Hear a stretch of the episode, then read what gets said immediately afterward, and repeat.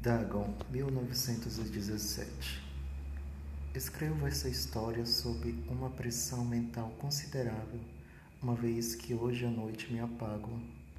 Sem dinheiro, com o estoque da droga que torna a vida suportável próximo do fim, não aguento mais essa tortura. Estou prestes a me atirar pela janela da água furtada na desolação da rua lá embaixo. Não entendo minha dependência da morfina como uma fraqueza, uma perversão. Quando o Senhor ler essas páginas rabiscadas com as pressas, poderá entender, ainda que não por completo, a minha ânsia pelo esquecimento ou pela morte. Foi numa das regiões mais abertas e menos frequentadas do enorme Pacífico que o paquete em que eu era supervisor de carga caiu vítima das forças alemãs. Era o início da Grande Guerra e as forças oceânicas dos teutos ainda não havia afundado ao nível da degradação posterior, de modo que nossa embarcação foi capturada com um troféu legítimo, enquanto nós da tripulação fomos tratados com toda a justeza e consideração devida aos prisioneiros navais. A postura de nossos captores, a bem dizer, era cinco dias atrás de conseguir escapar sozinho em um pequeno barco, comigo água e provisões suficientes para um período considerável. Quando por fim me vi lianadas, sendo um navegador de poucas habilidades, eu só conseguia ter uma vaga noção, graças ao sol e às estrelas, de que estava ao sul do Equador. Quanto à longitude, eu não fazia ideia e não havia nenhuma ilha ou litoral à vista. O tempo manteve-se bom e por dias incontáveis fiquei à deriva sob o sol escaldante.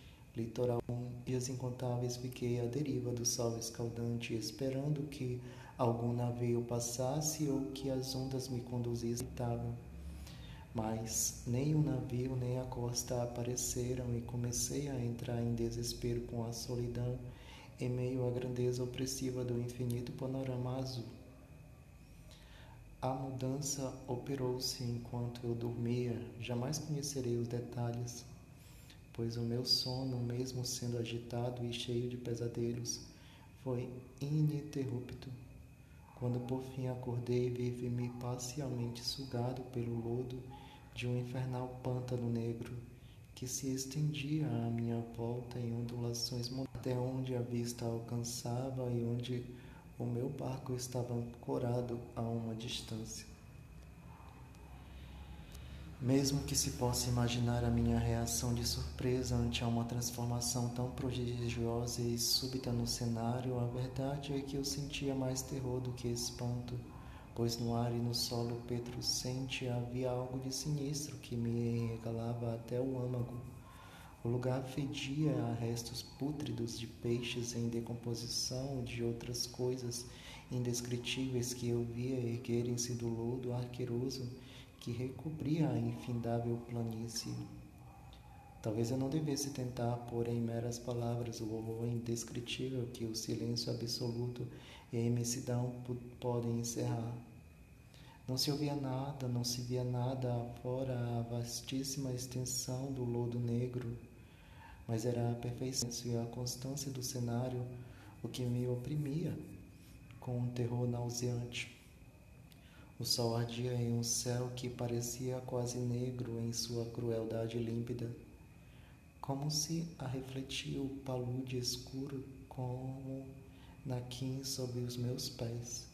Enquanto eu retornava ao barco, percebia que só havia uma teoria para explicar a minha situação.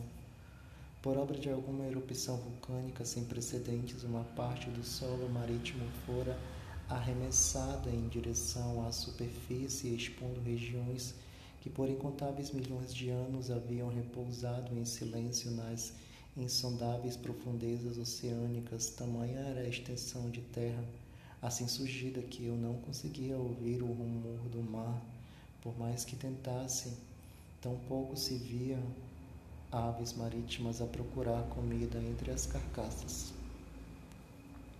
Por longa, longas horas Fiquei pensando ou cogitando no barco que estava do lado, a fim de projetar alguma sombra enquanto o sol movia-se no firmamento. À medida que o chão ficava menos pegajoso e dava a impressão de que em pouco tempo estaria seco o suficiente para uma caminhada. Dormi pouco à noite e no dia seguinte preparei o suprimento de comida indo uma jornada por tempo em busca do mar desaparecido e de possível resgate. Na terceira manhã, o solo estava seco bastante para que eu pudesse caminhar sem dificuldade. O odor dos peixes era enlouquecedor, mas eu estava compenetrado em assuntos mais graves para incomodar-me com o mal tão insignificante e assim lancei-me rumo ao desconhecido. Andei o dia inteiro em direção ao ocidente, guiado por um promontório que se erguia mais alto do que qualquer outra elevação naquele vasto deserto. Acampei naquela noite e no dia seguinte prossegui em direção ao promontório, que no entanto parecia quase tão distante quanto no momento em que vi pela primeira vez. Na quarta noite cheguei ao pé da elevação, muito mais alta do que parecia ao longe. Um vale destacava seus contornos em meio ao panorama geral. Exausto demais para escalar, dormi à sombra do promontório. Não sei por que meus sonhos foram tão fantásticos naquela noite, mas antes que a formidável lua gibosa subisse às alturas celestes, acordei suando frio, determinado a não mais dormir. Eu não seria capaz de aguentar mais uma vez aquelas visões. O luar mostrou-me quão tolo eu fora ao viajar durante o dia. Sem o brilho do sol escaldante, minha jornada teria consumido menos energia. Em verdade, naquele instante eu sentia-me apto a empreender a escalada que me vencera ao pôr do sol. De posse dos meus suprimentos, parti em direção ao pico daquela eminência. Disse eu que a monotonia constante da paisagem inspirava-me um horror vago, mas acredito que meu horror tenha sido ainda maior quando ganhei o cômodo promontório e olhei para o lado em direção a um enorme fosso ou cânion, cujos negros excessos da lua ainda não subiram bastante para iluminar. Senti nos limites do mundo Noite eterna, meu terror era atravessado por reminiscência do paraíso perdido e da terrível escalada de Satã pelos domínios da escuridão primordial. À medida que a lua subia, comecei a notar que os declives do vale não eram tão íngremes quanto eu imaginaria a princípio. Saliências e escarpas na rocha proporcionavam uma descida relativamente fácil e após algumas dezenas de metros o declive tornava-se bastante gradual. Tomado por um impulso que não sou capaz de explicar, desci pelo caminho de pedra e postei-me no declive mais suave lá embaixo, olhando aquelas profundezas infernais onde luz alguma jamais havia penetrado. De repente, minha atenção dirigiu-se a um enorme e singular objeto que se erguia ao pique no declive do outro lado, a uns cem metros de distância um objeto que resplandecia em brancura com os raios recém-chegados da lua ascendente. Logo me convenci de que era uma enorme rocha, mas por algum motivo eu tive a nítida impressão de que aquele contorno e aquela disposição não podiam ser obra da natureza. O exame mais atento encheu-me de sensações inexplicáveis, pois, apesar da enorme magnitude e da proximidade no abismo, diante ante que repousava ao fundo do mar desde que o mundo era jovem, percebi sem a menor dúvida que o estranho objeto era um monólito bem formado, cuja opulência conhecera o trabalho e talvez a adoração de criaturas vivas e pensantes. Confuso e assustado, mas sentido o entusiasmo dos cientistas e arqueólogos, examinei meus arredores em maior detalhe a lua, já próxima ao zênite, resplandeceu com um brilho estranho acima do sobranceio promontório, promontório que circulava o abismo e revelou um enorme volume de água lá embaixo. que se estendia por dois lados e quase batia-me nos pés enquanto eu permanecia no declive. No outro lado do pélago, pequenas ondas quebravam junto à base do monólito ciclópico, onde se viam inscrições e esculturas primitivas. A escrita usava o sistema hieróglifos que eu ignorava. Diferente de todos aqueles vistos nos livros, a consistia na magistrados como peixes, enguias, polvos, crustáceos, moluscos, baleias e outros, muito hieróglifos representando coisas marinhas desconhecidas ao mundo moderno, mas cujos corpos em decomposição eu avistara na planície que se erguera do mar. Era um estilo pictório, no entanto, o que mais me hipnotizava. Claramente visível na água, graças às suas enormes proporções, havia um conjunto de baixos relevos cujos temas teriam despertado a inveja de um Dore. Acho que as figuras representadas eram homens, ou pelo menos um certo tipo de homem. No entanto, as criaturas pareciam divertindo-se como um peixe na água de alguma gruta marinha ou rendendo homenagens em um templo monolítico, monolítico que também parecia estar sob as ondas. Os rostos e as formas eu não ouso descrever em detalhe pois a simples lembrança faz-me fraquejar. Grotesco, além da imaginação de um Poe ou de um Burren, o contorno geral das figuras era muito humano, apesar das mãos e pés com membranas natatórias, dos impressionantes lábios carnudos e molengos, dos olhos vidrados arregalados e de outros traços de lembrança desagradável Tive a curiosa impressão de que os desenhos estavam bastante fora de proporção com o cenário ao redor. Uma das criaturas aparecia matando uma baleia representada em tamanho só um pouco maior do que ela própria. Como eu disse, reparei no aspecto grotesco e no tamanho exagerado das figuras, mas no instante seguinte pensei que aqueles seriam apenas os deuses imaginários de alguma tribo primitiva de pescadores ou navegadores. Uma tribo cujos últimos descendentes haviam parecido, perecido era antes que o primeiro ancestral do homem de Piltdown ou o homem de Neandertal nascesse.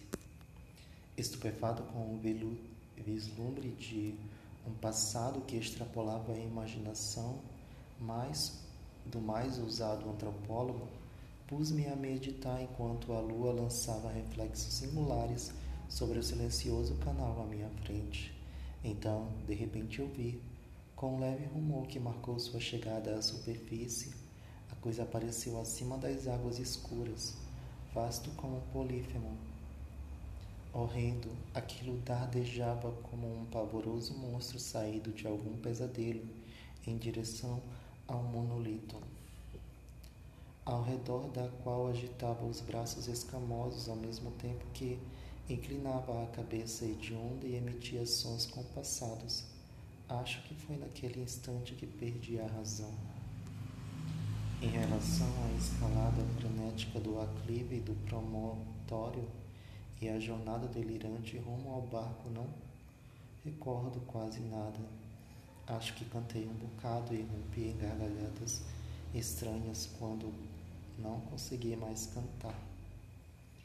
Tenho lembranças difusas de uma forte tempestade algum tempo depois de retornar ao barco.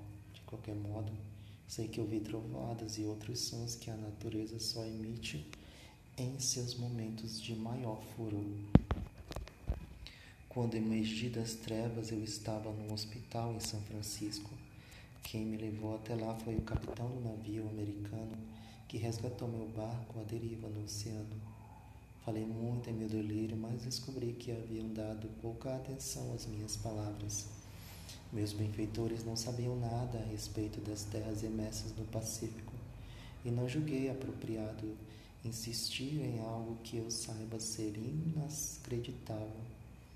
Certa vez falei com um etnólogo famoso e divertiu com perguntas um tanto peculiares sobre a antiga lenda filistina de Dagon, o deus peixe, mas, logo, ao perceber que o estudioso era irremediavelmente ordinário, desisti das minhas perguntas. E à noite, em especial quando a lua está gibosa e minguante, que vejo a coisa. Tentei morfina, mas a droga mostrou-se um alívio apenas temporário. Emprendeu-me em suas garras a um escravo desesperançado. Agora, tendo escrito um relato completo para a informação, para o deleite zombeteiro de meus semelhantes, pretendo pôr um fim a tudo. Muitas vezes pergunto-me se tudo não seria a mais pura ilusão, um simples delírio enquanto eu jazia vociferando durante uma insolação no barco exposto aos elementos logo após escapar da bela nave, belo, belo nave alemã. Eis o que me pergunto, mas sempre tenho uma visão nítida do terror em resposta. Não consigo pensar nas profundezas oceânicas sem estremecer ao imaginar as coisas inomináveis que neste exato momento podem estar deslizando.